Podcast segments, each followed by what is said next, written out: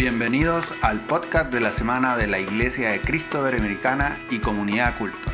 Esperamos que disfruten este tiempo.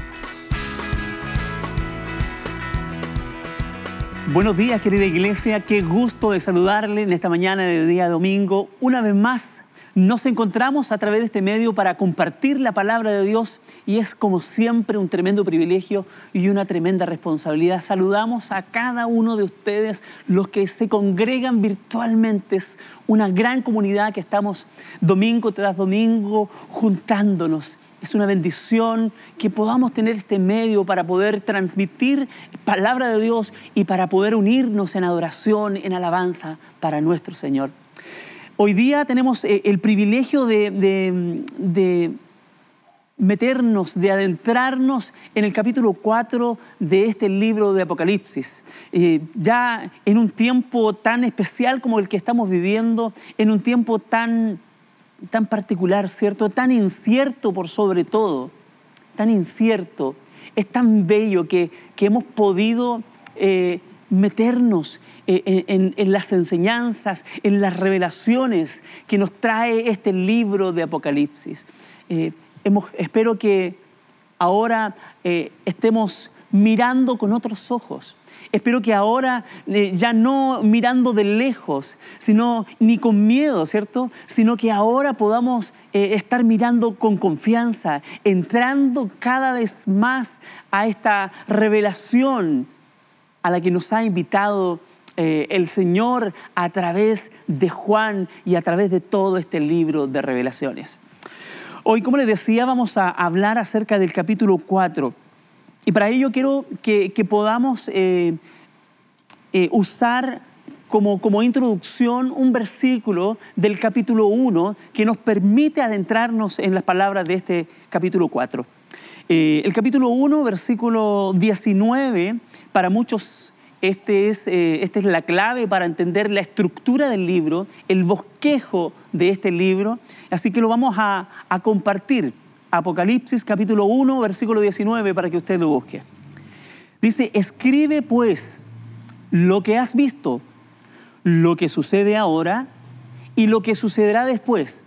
Y aquí tenemos estas, estas tres etapas del libro y y lo que has visto se refiere al capítulo 1 precisamente de este libro, donde Juan recibe una visión, cuando estaba en el Espíritu, recibe una visión tan, tan particular, tan especial. Esta visión donde aparecen siete candelabros, donde había siete estrellas. Estos candelabros representaban a las siete iglesias y estas iglesias representaban a toda la iglesia, según lo que pudimos aprender, ¿cierto? Pero además eh, esta, esta voz que hablaba, esta voz de estruendo, esta voz como, como un estruendo de muchas aguas que caen, eh, que sonaba, eh, ahora viene también con una visión, esta visión que, que también le permite ver a quien le hablaba y era la visión del Hijo del Hombre. Juan, al ver esta visión, dice que cayó como muerto. Es, tal el espanto, es tal, es tal la repercusión que, tuvo en él el poder ver a Jesús manifestado en gloria, que, él dice que cayó como muerto. Y, y estas cosas que has visto se refiere a las cosas que, pudimos ver en ese primer capítulo. Eh, las cosas que son se refiere principalmente al capítulo 2 y al capítulo 3 que estuvimos revisando las semanas pasadas, donde eh, esta voz, este, esta visión del Hijo del Hombre le da la instrucción a Juan de que ahora escriba este mensaje a las siete iglesias que están en Asia Menor. Y este, este mensaje a las siete iglesias nos sirve de contexto, de, trasfondo histórico para todo lo que se viene ahora en este libro de revelaciones. Así llegamos a, la tercera etapa, las cosas que sucederán después de esta. La palabra usada para, esto es metatauta metatauta significa después de estas cosas o después de esto. Y, aquí eh, es la misma palabra con la que precisamente comienza este capítulo 4.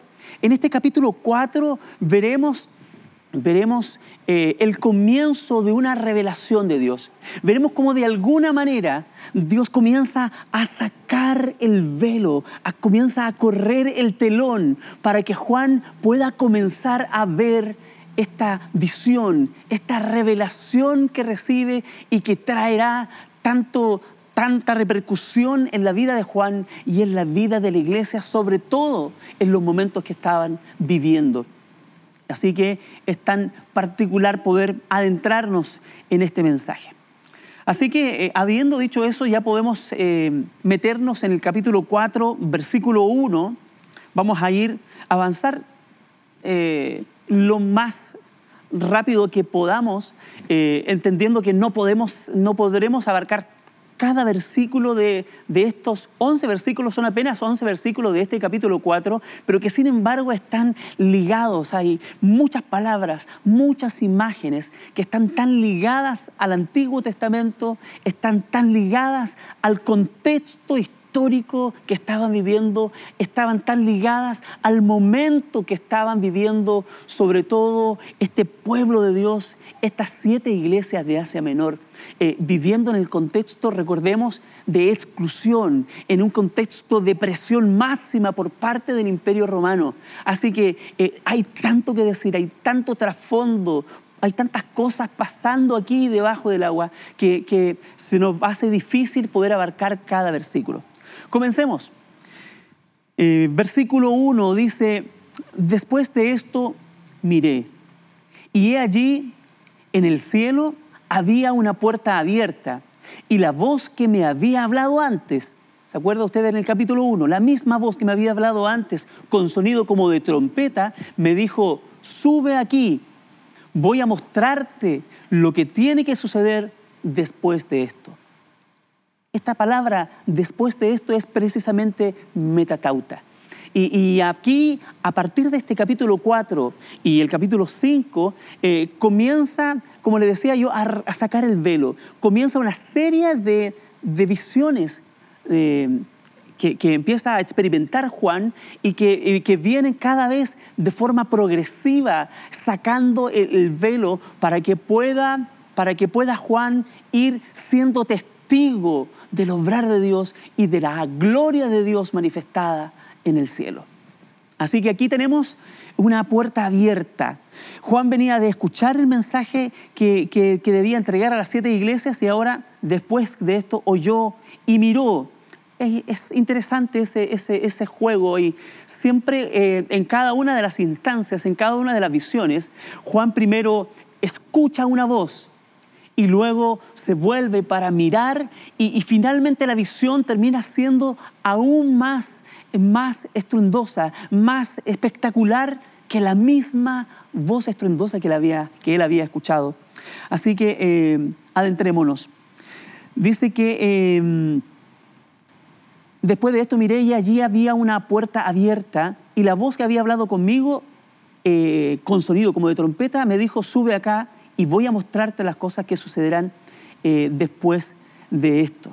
Dos referencias que eh, nos ayudarán a entender eh, esta, esta, figura donde el cielo comienza a abrirse es, es que vamos a, vamos a transitar y vamos a apoyarnos durante este, este mensaje en, en dos figuras del Antiguo Testamento. Una es el tabernáculo de Moisés. Y, recordemos que el tabernáculo de Moisés, eh, Dios le había entregado instrucciones muy precisas y le había entregado un modelo sobre el cual tenía que hacer este tabernáculo. Este tabernáculo era una especie de maqueta, pero, pero el verdadero tabernáculo en realidad estaba en el cielo. Entonces veremos que hay muchas imágenes que se repiten en esta visión del tabernáculo celestial, de esta sala que, vamos a presenciar hoy y el tabernáculo terrenal, el tabernáculo de Moisés. Y por otro lado, vamos a, ver y vamos a, engancharnos de, uno de los pasajes del Antiguo Testamento que tiene mucha semejanza a lo que hoy día vamos a, comenzar a leer, que tiene que ver con Ezequiel 1.1. Ezequiel 1.1 dice, sucedió que en el año 30, en el mes quinto del cuarto mes, o en el día quinto del cuarto mes, estando yo entre los desterrados, precisamente al igual que Juan hoy día estaba desterrado en la isla de Patmos, estando yo entre los desterrados junto al río Quebar, los cielos se abrieron y vi visiones de Dios. Los cielos se abrieron, tal como ahora los cielos se abrieron para Juan y él escuchó una voz que le decía, sube acá. Entonces, eh, hay varios pasajes que podemos eh, mencionar que tienen que ver con esto de los cielos abiertos, este, este, esta figura que nos entrega el título para nuestra serie.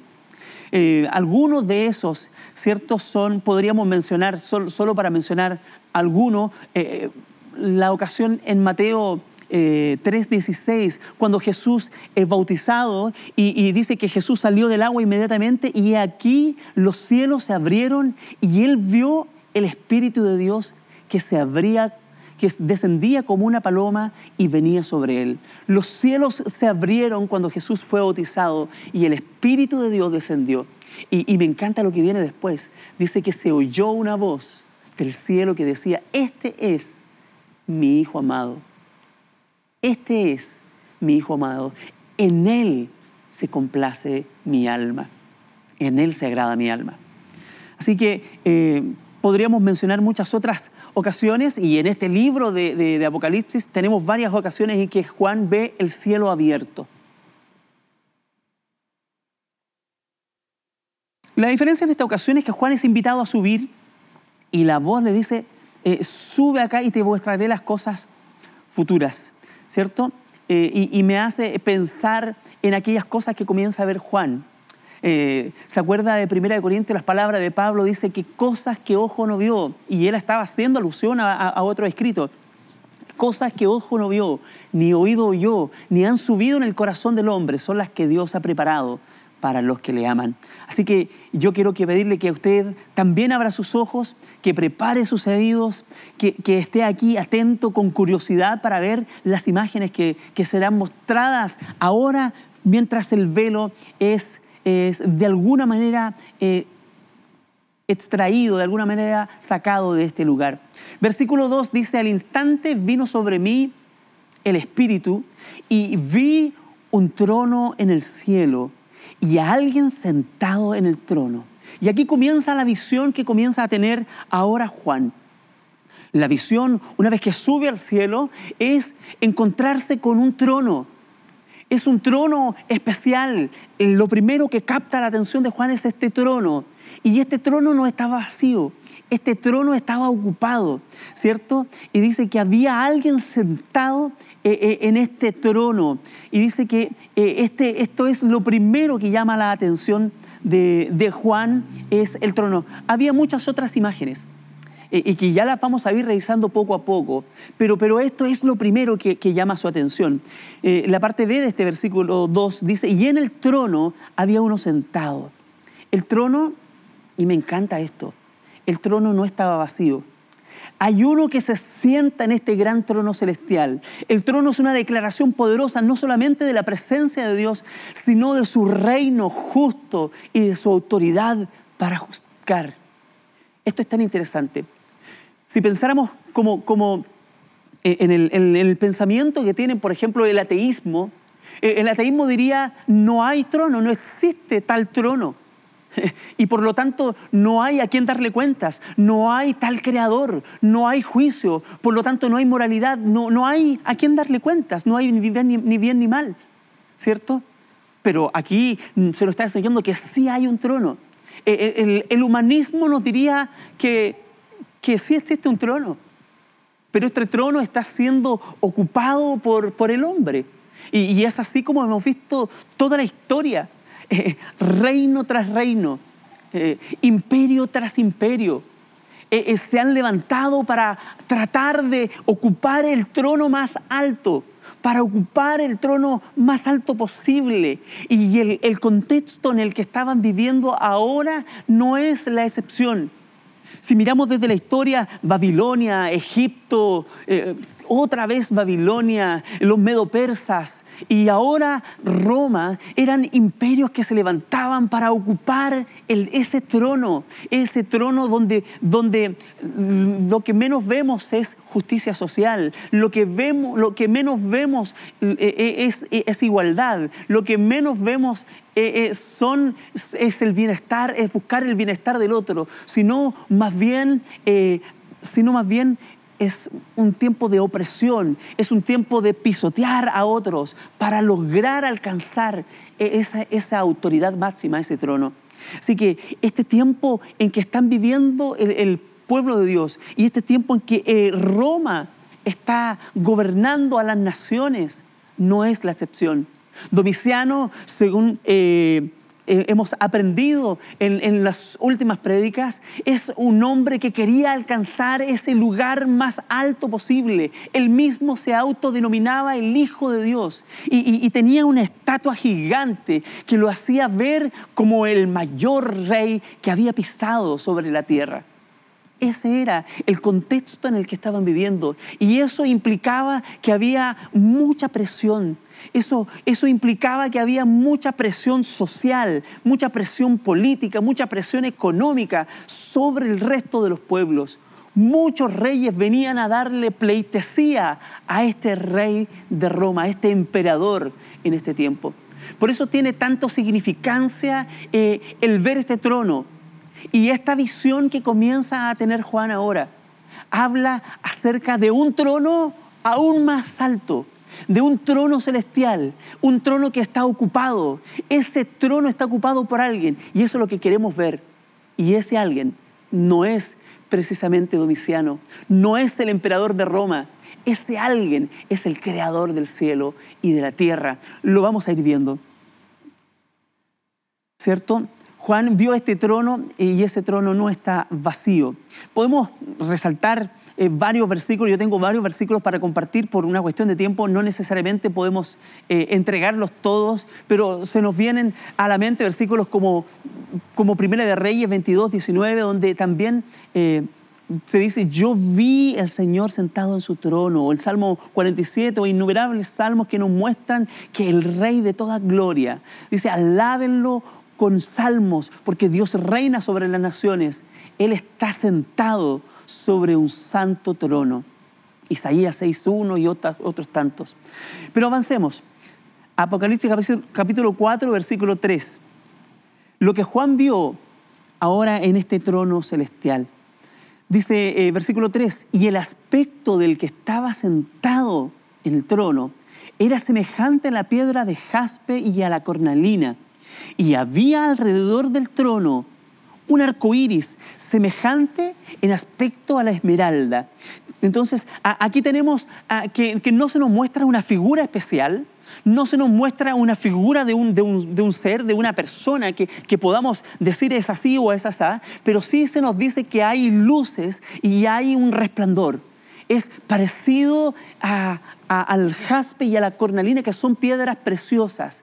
Y hay un está el resplandor de estas piedras preciosas y está eh, un arco iris, un resplandor que ocupa el arco iris. Y aquí hay varias cosas que nos llaman la atención. Primero, el jaspe y la cornalina son la primera y la última piedra que era ocupado por el, por el delantal, por este, por este atuendo que ocupaba el sumo sacerdote.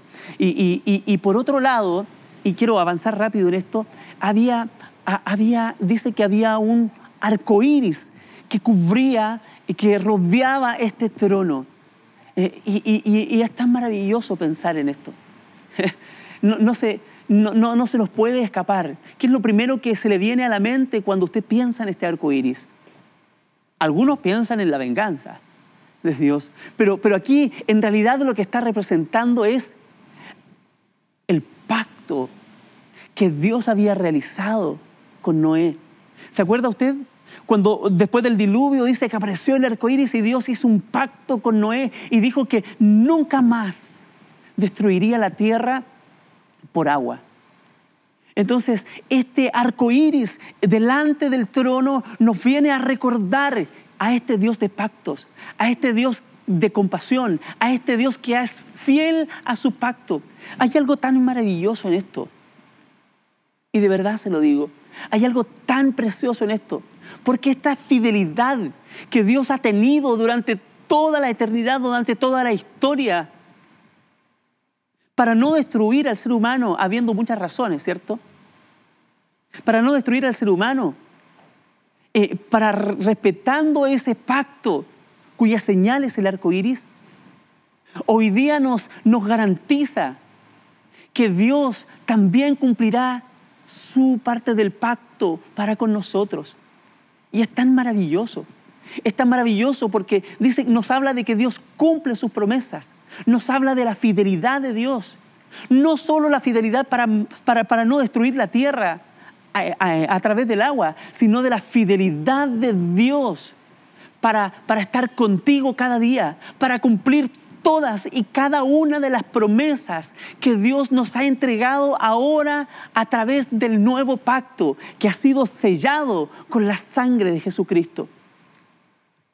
Este pacto nos, viene ahora a, a recordar que aquel que comenzó la buena obra en nosotros es fiel y justo para completarla. Esto tiene tantas implicancias. ¿cierto? Si Dios es fiel a su pacto, Dios cumplirá sus promesas para con nosotros.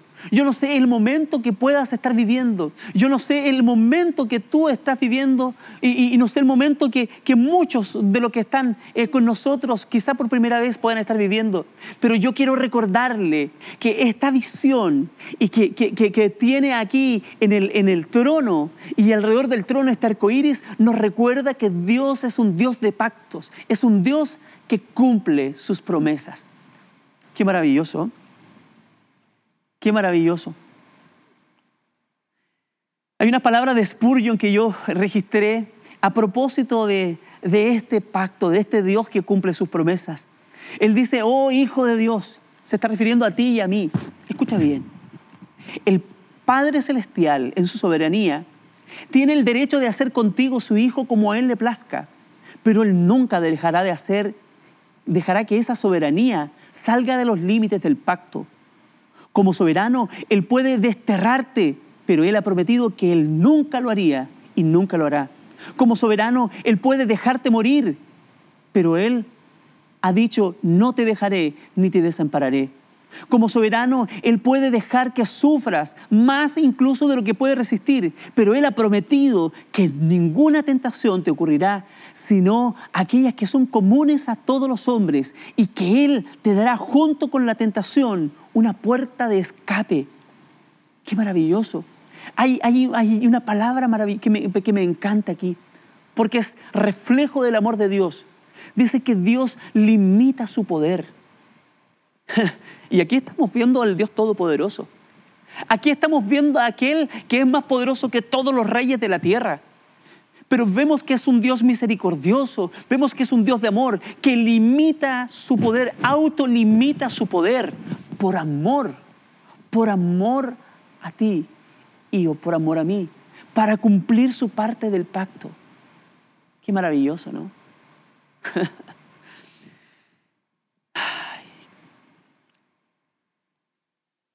lo que Juan vio alrededor del trono. Vamos a tener que ahora avanzar un poco más rápido. Quería detenerme en esto porque lo primero que llamó la atención es este trono y el que está sentado en el trono. Allí está eh, eh, el centro de la atención para Juan. Pero ahora comenzaremos a describir algunas de las cosas que están alrededor del trono. Versículo 4 dice, y alrededor del trono había 24 tronos y vi sentados en los tronos a 24 ancianos vestidos de ropas blancas, con coronas de oro en sus cabezas. ¿Cierto? Y vi sentados en los tronos a 24 ancianos. ¿Quiénes son estos 24 ancianos?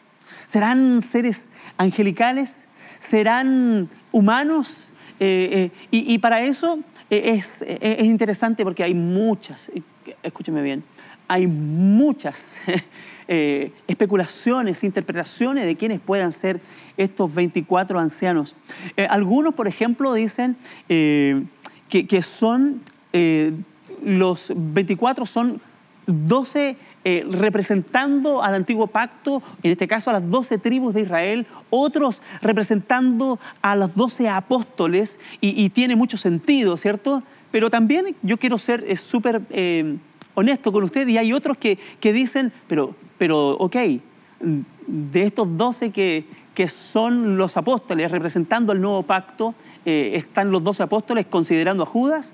Ah, no, consideremos eh, entonces al reemplazante de Judas, pero ah, entonces dejaríamos fuera a, Pablo. Bueno, hay buenas interrogantes, eh, pero sí podemos concluir, sí podemos ver que estos 24 ancianos ¿cierto? Son de alguna manera representantes del pueblo de Dios.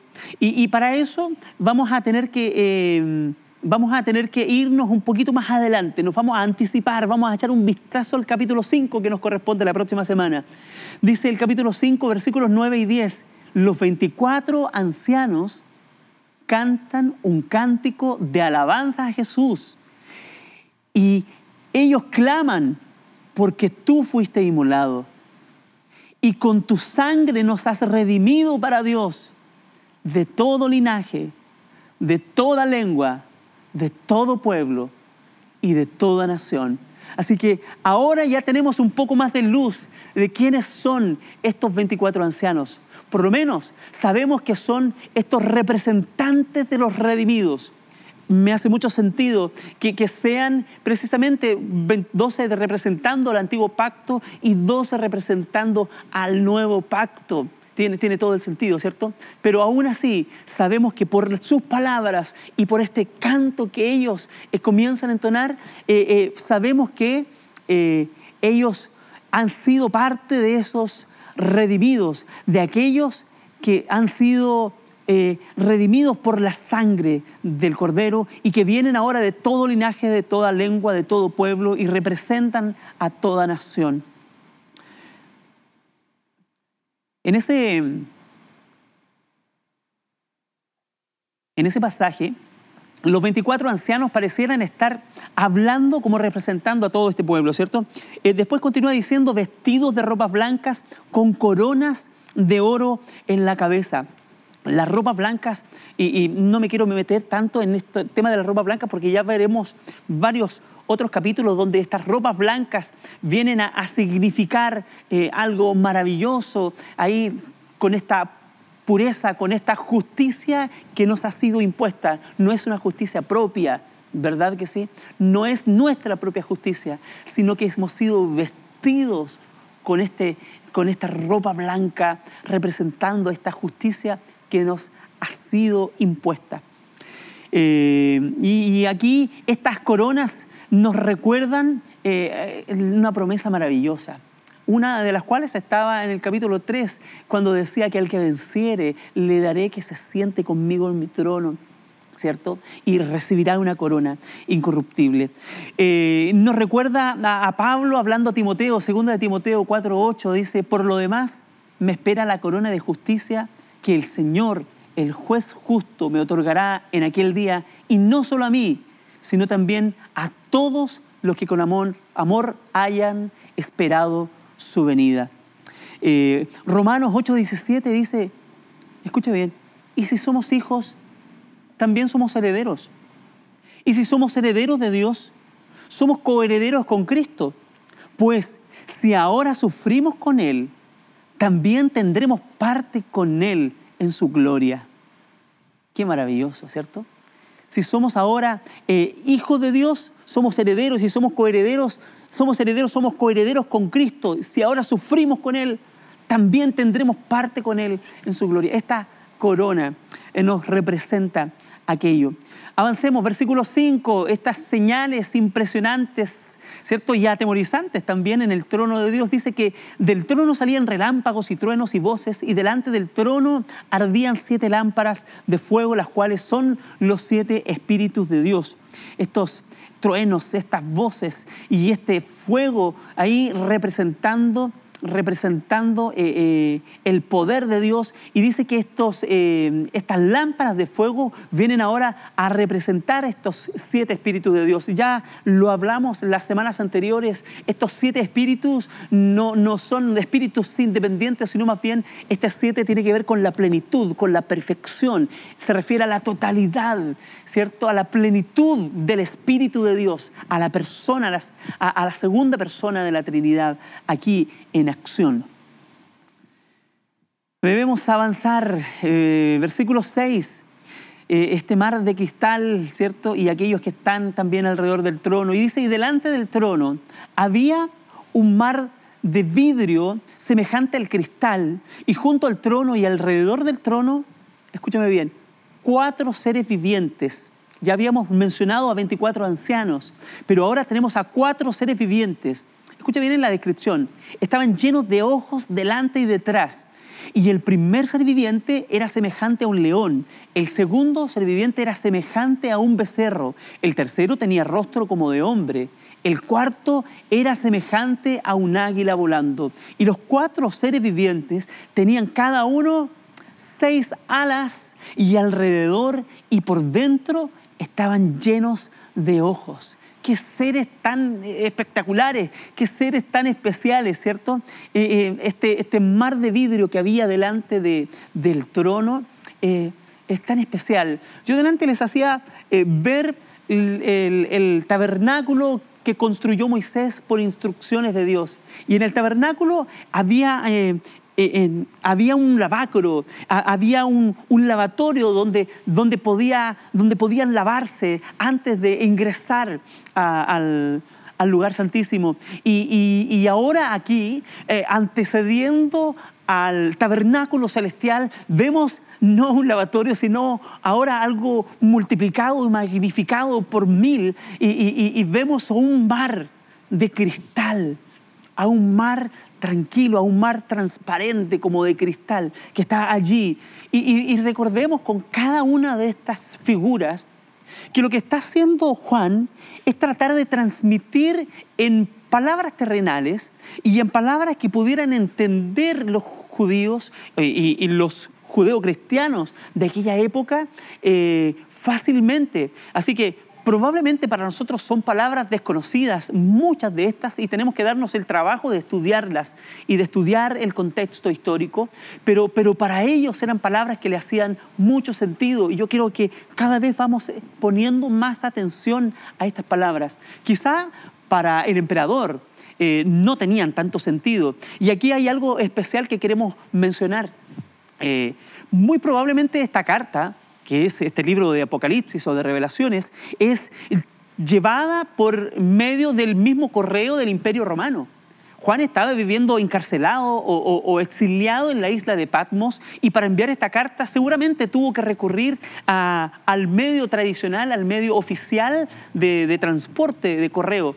Entonces, eh, entonces, muy probablemente esta carta iba a ser fiscalizada iba a ser leída también por el Imperio Romano. Y hay un lenguaje escrito aquí que sin duda no lo iba a notar necesariamente el, emperador de Roma o los eh, representantes del imperio, pero sí iban a, ahora a, a notarlo quiénes eran los destinatarios primarios de esta carta y nos referimos a las eh, siete iglesias de Asia Menor. Así que con ese prisma, con ese lente, quiero que sigamos viendo los siguientes, los siguientes, eh, los siguientes pasajes.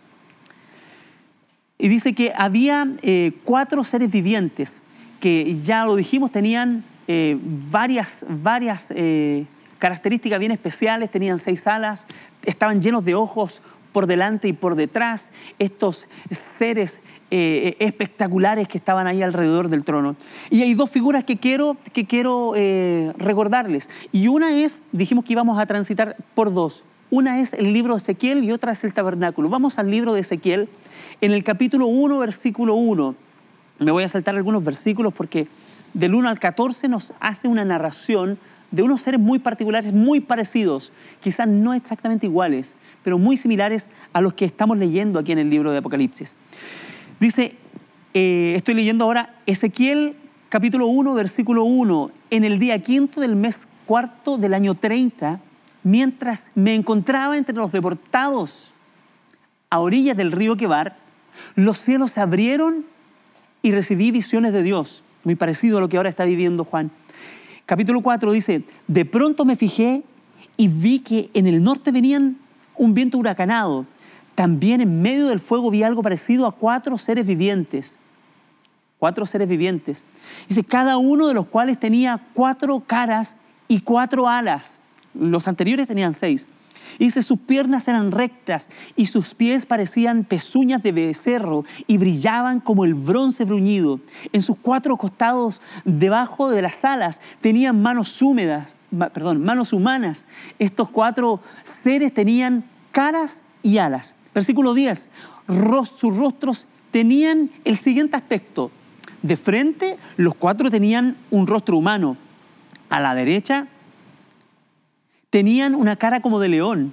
A la izquierda, tenían una cara como de toro. Y por detrás, águila.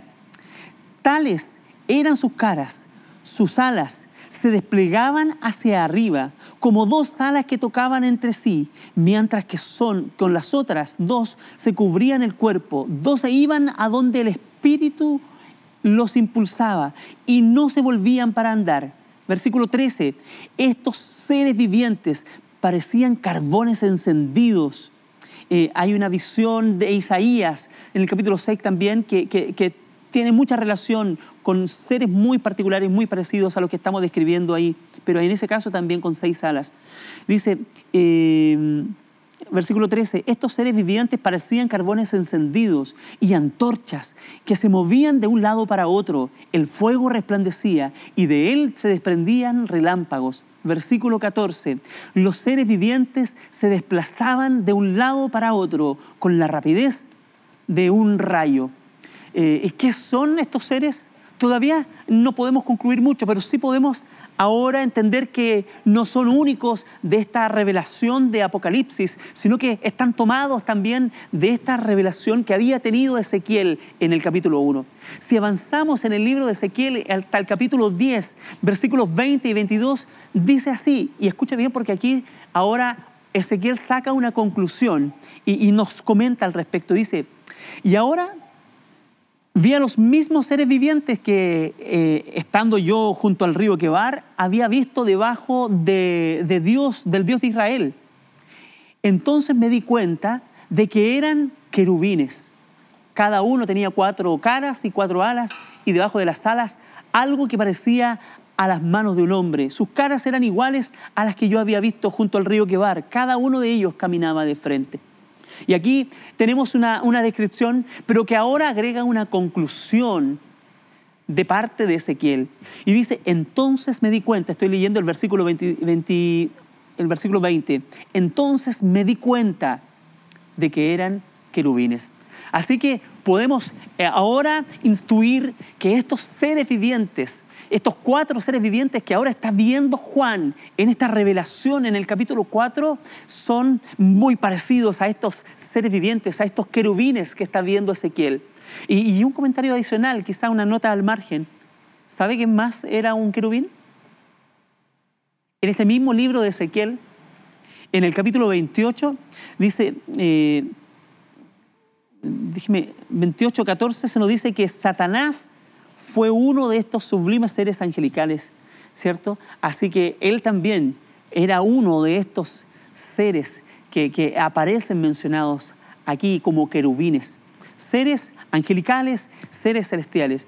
Yo le decía que también nos íbamos, a, nos íbamos, a, valer de muchas de las figuras que están en el tabernáculo. Y en el tabernáculo, sobre el arca del pacto, eh, ustedes recordarán que habían estas dos figuras aladas que estaban en la cubierta del, arca del pacto y estaban en medio del lugar santísimo, estaban en el lugar santísimo mismo. Y, estos arcángeles estaban ahí como protegiendo el, arca del pacto, como, como cubriendo el lugar de habitación de Dios, el lugar donde Dios estaba morando en aquel, en aquel tabernáculo de Moisés.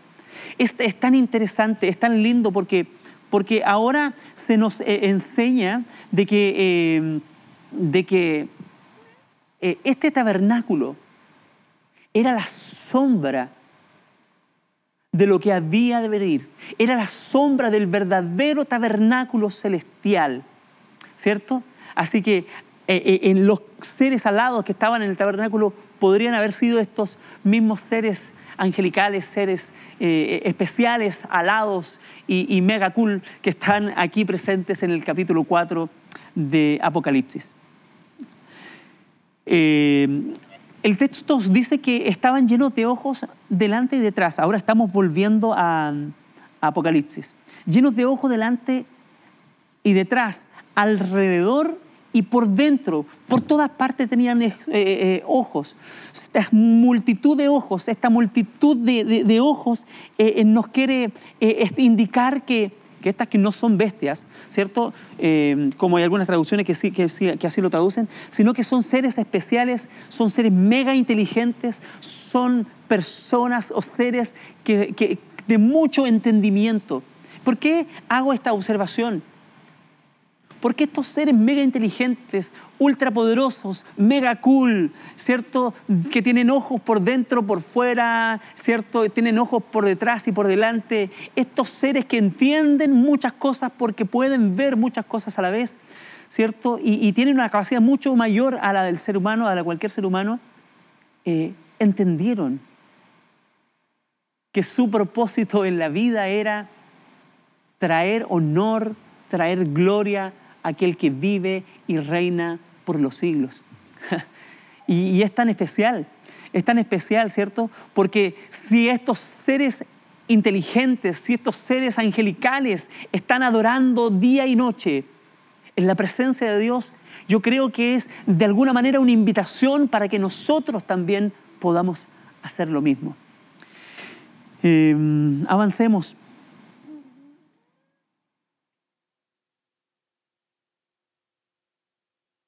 Mientras eh, llegamos a, estas figuras que representan, antes de, hacer esta, eh, esta, mención respecto de las eh, imágenes que representan cada una de estas caras de estos seres angelicales, me estaba acordando hoy del capítulo 4 de Juan, del momento en que Jesús tiene este encuentro con la mujer samaritana, a propósito de este entendimiento que tienen estos seres angelicales.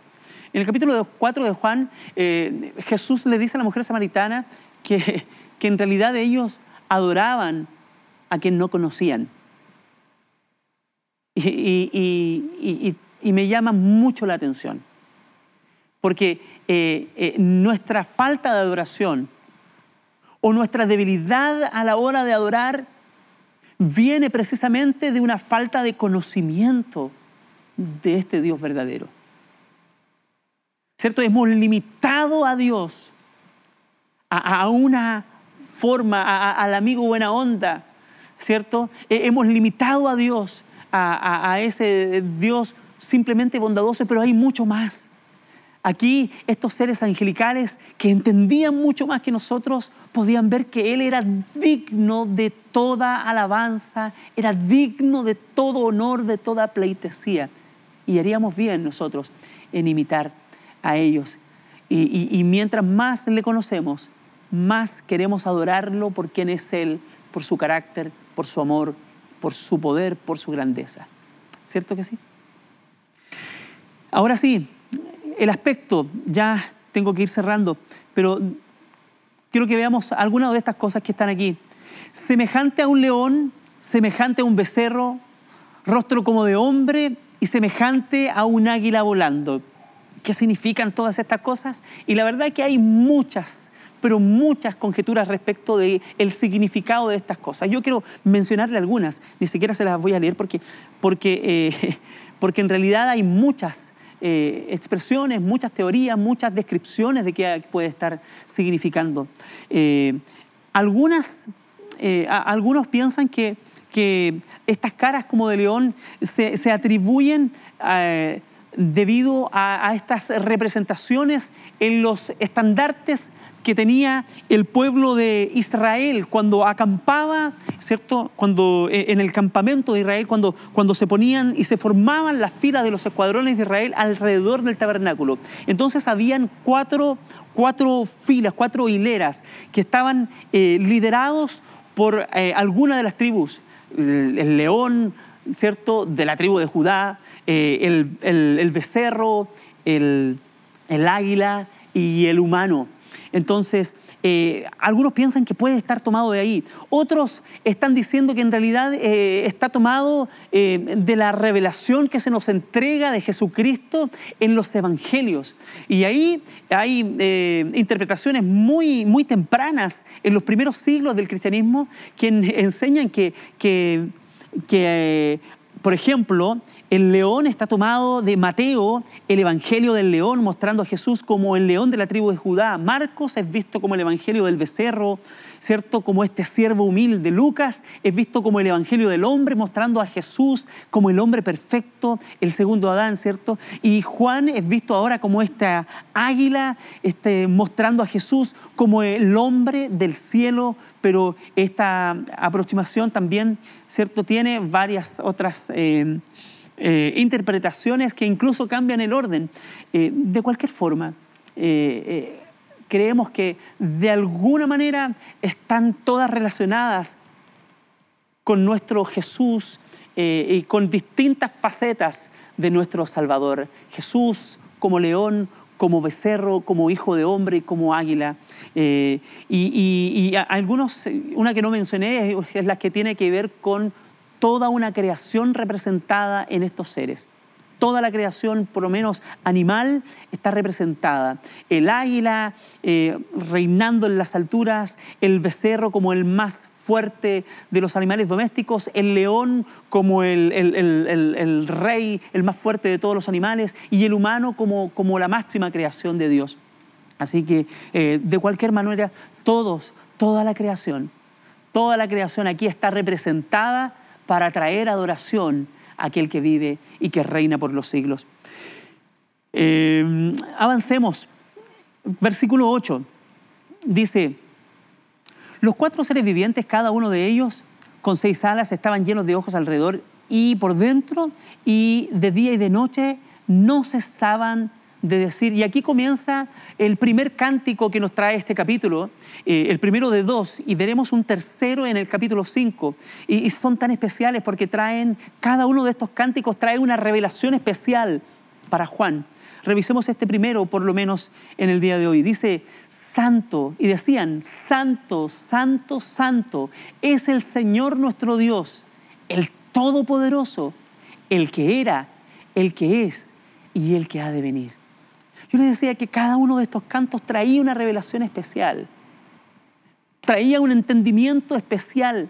Y este entendimiento venía a, revelar quién es la verdadera autoridad, quién es el verdadero rey que está sentado en el trono.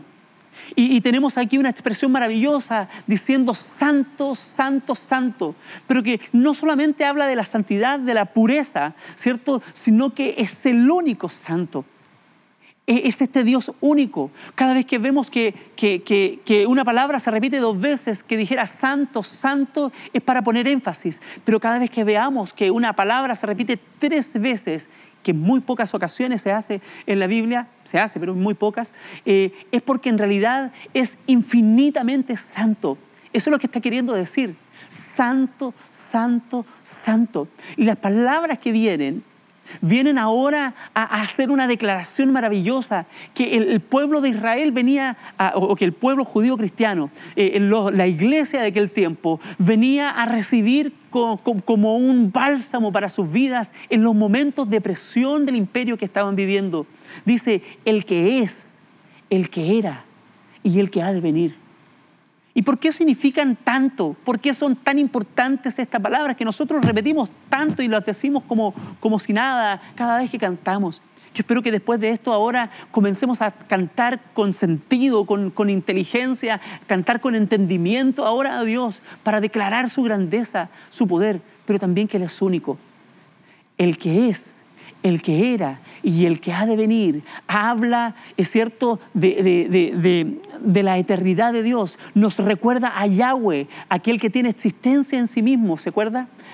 nos recuerda a aquel que es eterno. los reyes de la tierra, incluyendo a Domiciano. Los reyes de la tierra, incluyendo al imperio romano. Los reyes de la tierra, cada uno. Babilonia. Eh, que vamos a verla representada aquí también en Apocalipsis, Babilonia, Egipto, mm, los medos, los persas, tienen un tiempo determinado, son finitos, tienen un tiempo de inicio y un tiempo de término. Los días de cada reino están contados. Y hoy día también. Hoy día también. Así que eso nos llama a la esperanza. Los días de cada reino están contados y en tiempos de Domiciano era tan importante, los tiempos que estaba viviendo la iglesia era tan importante de esta máxima presión que estaba viviendo. Los días de Domiciano estaban contados, pero hay un rey verdadero que su reino es sempiterno, su reino es por todas las generaciones, su reino es para siempre. Aleluya. Su reino no tiene fin. Esa es la verdad que está declarando. Y es una verdad maravillosa que, que ahora esta, la iglesia que está viviendo en esta persecución, en este tipo de exclusión, que está viviendo la presión del imperio, viene a recibir como un bálsamo. Y yo creo que también es un, es un, es un llamado para nosotros, ¿cierto? En medio de la sociedad que estamos viviendo, en medio de la opresión, en medio de, de las tribulaciones, quizás no de la gran tribulación, ¿cierto? Como, como, como, como lo están viviendo en otros lugares del mundo, de una gran persecución, pero sí en momentos de exclusión, sí en momentos en que sentimos que, que, que el sistema nos aplasta. Nosotros podemos declarar esta verdad. Santo, santo, santo, tú eres el que era, el que es y el que ha de venir. Estos sistemas pasarán. El cielo y la tierra pasarán, pero su palabra no pasará, ¿cierto? Es su reino, permanece para siempre. Esa es la verdad que proclamamos. No cesaban día y noche de decir santo, santo, santo. Esta es la primera canción. Eh, debo terminar, versículo, quiero leerle solamente el versículo 9, 10 y 11. Y dice, cada vez que los seres vivientes daban gloria, dan gloria, honor y acción de gracias aquel que está sentado en el trono, al que vive por los siglos de los siglos. Los 24 ancianos se postran delante de aquel que está sentado en el trono y adoran a aquel que vive por los siglos de los siglos. Y hay un acto maravilloso. Y echan sus coronas delante del trono. Aquí hay un gesto tan particular que llama mucho la atención. Es, está, llama tanto la atención porque es un gesto que, que se hacía en la época en que estaban viviendo. Eh, Domiciano era el rey máximo, la autoridad máxima, y, y, el imperio romano tenía subyugados a muchos otros reinos. Habían muchos otros reyes menores había muchos otros tronos y por lo tanto venían, la costumbre era que venían delante de este rey de Roma, de este emperador de Roma, sacaban sus coronas y las rendían delante de él en sinónimo de pleitesía y, de, rendición, de sometimiento. Acto seguido, Domiciano les tomaba sus coronas y se las entregaba, como diciéndoles que su victoria y su corona dependía exclusivamente de su voluntad. Es tan particular. Este es el gesto que están haciendo ahora estos 24 ancianos. Están sacando sus coronas y trayéndolas delante del Cordero, trayendo delante del que, de aquel que está sentado en el trono. Eh, eh, hay muchas otras figuras que quisiera contarles. Por tiempo hoy no, no alcanzamos. Pero, quiero recordarles que la promesa es que usted y yo tenemos una corona preparada. Me encantan las palabras de Pablo a Timoteo cuando le dice, yo he acabado la carrera, yo he guardado la fe. Por lo demás, hermanos, me espera la corona de justicia, la cual me dará el Señor, juez justo. Y no solo a mí, sino también a todos los que aman su venida. Pero este acto de adoración, este, este acto de pleitesía es un acto que, nosotros debemos eh, eh, eh, realizar también. Nuestras coronas, estéfanos es, es, la palabra utilizada para coronas, era, era, la palabra utilizada para las coronas que se ganaban en, en los Juegos Olímpicos de aquel tiempo. Estas, estas se entregaban y, y estas, estas coronas ahora nosotros que están prometidas para ti y para mí, podremos rendirlas delante de aquel que es el verdadero merecedor de toda gloria, el único que reina por los siglos de los siglos. Termina el versículo de 11, 11 diciendo eh, en un segundo cántico, digno eres Señor, Señor y Dios. Son tan importantes estas palabras, Señor y Dios. Señor y Dios nuestro, de recibir la gloria y el honor y el poder. ¿Cierto? Y porque tú creaste todas las cosas y por tu voluntad existen y fueron creadas. ¿Qué tal si desde hoy comenzamos a sumarnos a estas palabras de adoración? El primer cántico decía, Santo, Santo, Santo. Ahora decimos, digno eres Señor y Dios nuestro de recibir toda gloria, todo honor y todo poder. Tú creaste todas las cosas y por tu voluntad existen. ¿Usted cree eso? ¿Usted cree que todas las cosas existen por voluntad de Dios? ¿Usted cree que, que hay alguien sentado en el trono? ¿Que las cosas no pasan porque sí? Que en realidad el reino, el reinado, el principado, el liderazgo de Satanás en este mundo no tiene contrapeso contra el reinado de Dios en toda la creación. La oración que nos enseña nuestro maestro debe seguir siendo la nuestra.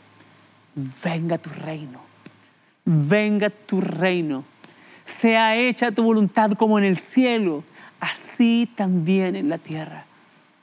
Esa es nuestra oración, ese es nuestro canto. La próxima semana estaremos revisando otra canción. Es un cántico nuevo. Es un canto que nadie ha cantado jamás. Es un canto que ni siquiera tiene nombre aún. ¡Wow!